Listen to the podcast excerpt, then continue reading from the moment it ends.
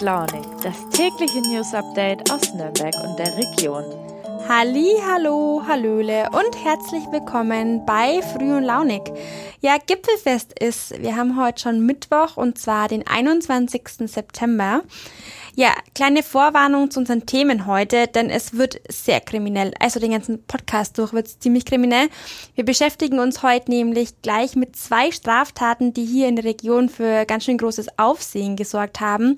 Zum einen geht es um die Messerattacke in Ansbach Anfang September und den Schusswaffengebrauch der Polizistinnen und Polizisten. Dann gibt's ein Update zur Horrorfahrt eines LKW in Fürth, denn da gibt's mittlerweile ein Urteil. Und zuletzt das Schlimmste aus der True Crime Ecke für heute. Es treten vermehrt Fälle von Bierhamstern auf.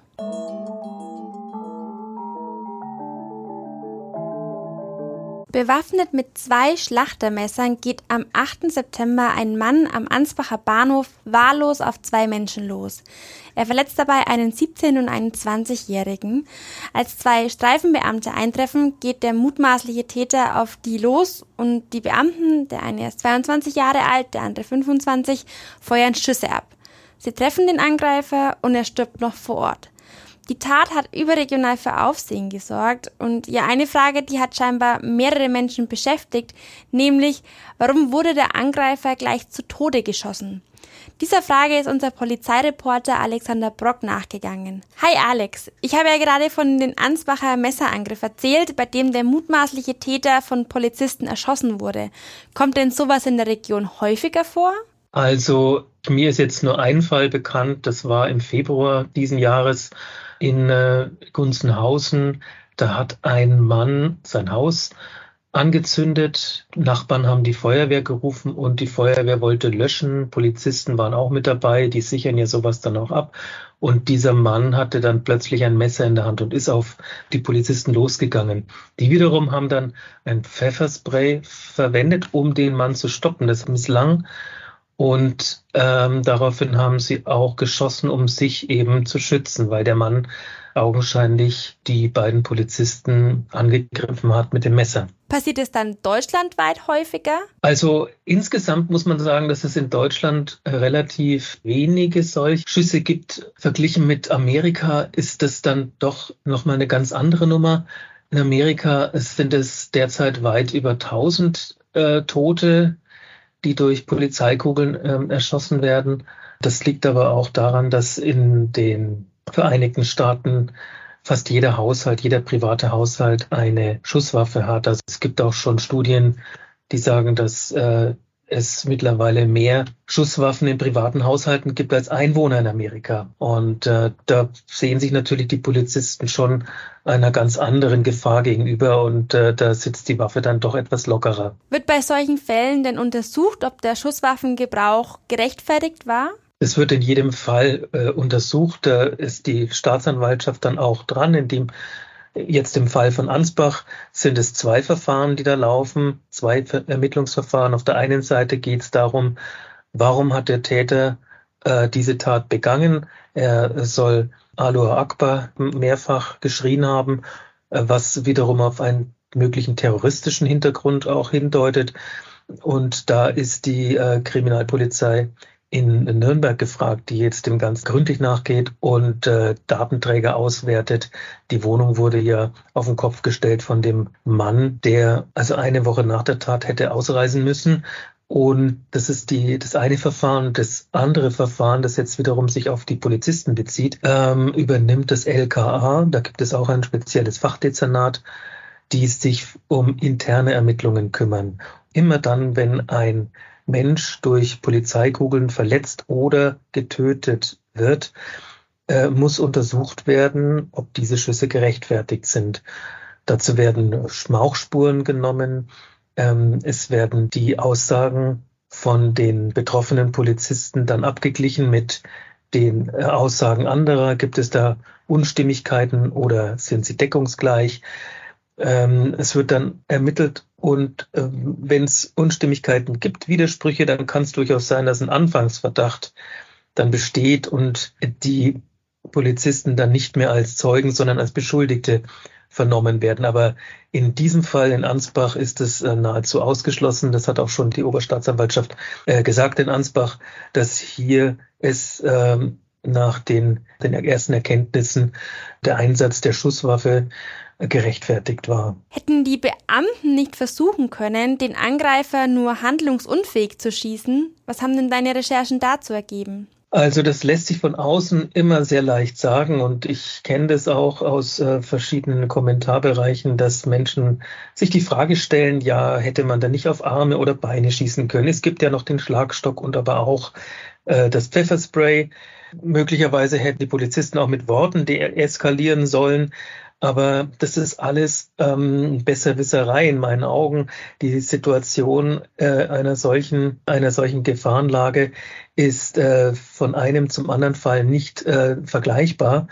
Und äh, man muss sich das so vorstellen, es ist eine wahnsinnige Stresssituation.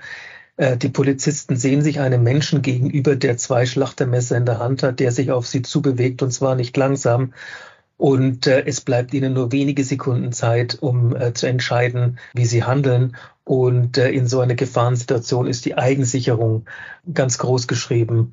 Generell ist die Eigensicherung bei Polizisten ganz groß geschrieben, aber hier muss sie dann auch wirklich umgesetzt werden. Äh, ich habe mir von einem ähm, speziellen Einsatztrainer mal ein Video angeguckt und da da wurde eine Szene nachgestellt. Ein Messerangreifer steht äh, einem Polizisten gegenüber.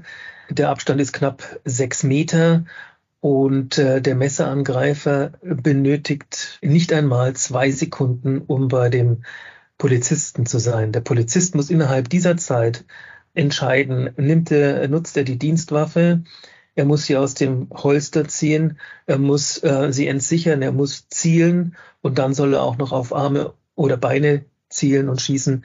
Das ist etwas viel verlangt. Er wird in diesem Fall mit Sicherheit äh, auf den Oberkörper schießen. Das ist die größte Fläche, die da ist, um den Angreifer zu stoppen. Verstehe ich richtig, dass dann gar nicht genau gezielt wird? Also das ist alles sehr abstrakt. Es ist die Absicht, in diesem Moment diesen Angreifer zu stoppen und das mit den gegebenen Mitteln äh, zu machen. Und das ist nun mal äh, die, die Dienstwaffe und da, da wird nicht lange rum überlegt, sondern er wird sofort auf die äh, größtmögliche Fläche geschossen und er zielt nicht direkt in den Hals, er zielt nicht direkt ins Herz. Er kann einfach kein ganz konkretes Ziel irgendwie sich aussuchen in sehr kurzer Zeit, sondern zielt auf eine Fläche und hofft in dem Moment, dass der Angreifer dadurch gebremst wird. Früh und launig. Das Update. Kommen wir zum zweiten Kriminalfall heute, der LKW-Horrorfahrt durch Fürth. Anfang des Jahres. Meine Kollegin Katja hat euch vergangene Woche gemeinsam mit unserer Gerichtsreporterin Ulrike Löw ähm, das, den Fall schon ausführlich erklärt. Da war letzte Woche Prozessbeginn, diese Woche Montag erging jetzt ein Urteil und das hat Uli für uns mitgebracht.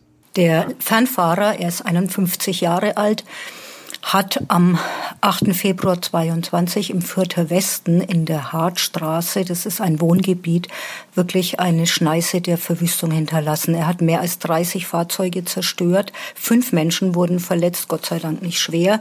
Ein Mietshaus ist in Brand geraten. Der Schaden wird auf etwa 800.000 Euro beziffert. Es ist nur schwer vorstellbar. Der Mann kam ja unmittelbar nach dieser Trunkenheitsfahrt in U-Haft, dass er dann doch gestern, etwa ein halbes Jahr nach dieser Trunkenheitsfahrt, das Amtsgericht Fürth als freien Mann verlassen konnte. Er hat zwei Jahre Freiheitsstrafe bekommen. Die Vollstreckung hat das Amtsgericht, es hat als Schöffengericht getagt, zur Bewährung ausgesetzt. Wie geht es? Die Staatsanwaltschaft hatte vorher drei Jahre Gefängnisstrafe beantragt. Die Verteidigung hatte ebenfalls für eine bewährungsfähige Strafe plädiert. Man kann sich jetzt natürlich die Frage stellen, muss man nur betrunken genug sein, damit man sich alles erlauben kann? Nüchtern betrachtet sagen wir das mal so. Eine Formulierung in der Urteilsbegründung zeigt eigentlich, was das Gericht sich gedacht hat, nämlich das Schöffengericht des Amtsgerichts ist von einer Spontanfahrt überzeugt. Also nicht von einer wird schon ähm, nichts passieren Haltung des Angeklagten, als er Alkohol getrunken hat, oder gar einer, es war ihm egal, was passieren würde, sondern eben einer Spontanfahrt. Was heißt es? Er hatte einfach nicht damit gerechnet. Das hat ihm das Gericht auch geglaubt und so hat es vorgetragen, dass er an diesem Tag überhaupt in den Sattelschlepper einsteigen und fahren muss. Er hatte kurz vorher mit seiner Frau telefoniert. Die hatte ihm berichtet, dass der Krebs, ihre Krebserkrankung wieder zurückgekehrt sei und aus Frustration darüber habe er Wodka getrunken. Dann musste er für ihn überraschend seinen Stellplatz aufgeben und verlassen. Und da hat er sich einfach überschätzt und dachte, wird schon gut gehen. Ja, seinem Fehltritt musste er sich nun vor Gericht stellen und äh, so erging es ihm dabei. Er hatte sich schon vor einer Woche immer wieder entschuldigt und gesagt, er wolle sich tausendmal sein Bedauern ausdrücken, es tue ihm unendlich leid und seine Reue hat ihm das Gericht auch abgenommen. Er hat am Montag, also am 19. September, wieder mehrfach seine Reue bekundet, sich immer wieder bei allen Opfern entschuldigt und sehr zerknirscht zu Boden geblickt. Er sagte wörtlich, dies sei eine Schande für ihn, er schäme sich dafür. Und auch unabhängig von der strafrechtlichen Verurteilung muss man sagen, der Mann hat alles verloren, was er hatte. So hat es auch seine Verteidigerin formuliert. Er wird nie wieder als Fernfahrer arbeiten können. Sein Betrieb hat ihm bereits die Kündigung geschickt. Er saß ja seit Februar in Untersuchungshaft. Und er hat jetzt einen Schuldenberg vor sich etwa 800.000 Euro, so wird geschätzt, haben die Versicherungen bereits in Teilen bezahlt. Auf 800.000 Euro wird der Gesamtschaden beziffert und die Versicherungen werden ihn natürlich in Regress nehmen.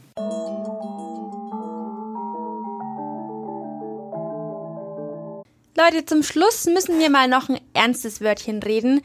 Das Klopapier Hamstern war schon in der Corona-Zeit ziemlich uncool. Warum geht's denn jetzt schon wieder los? Dieses Mal hat's laut der DPA das Bier erwischt. Und das kann ich zwar schon ein bisschen besser verstehen als die Nummer mit dem Klopapier, aber trotzdem wird's langsam ernst.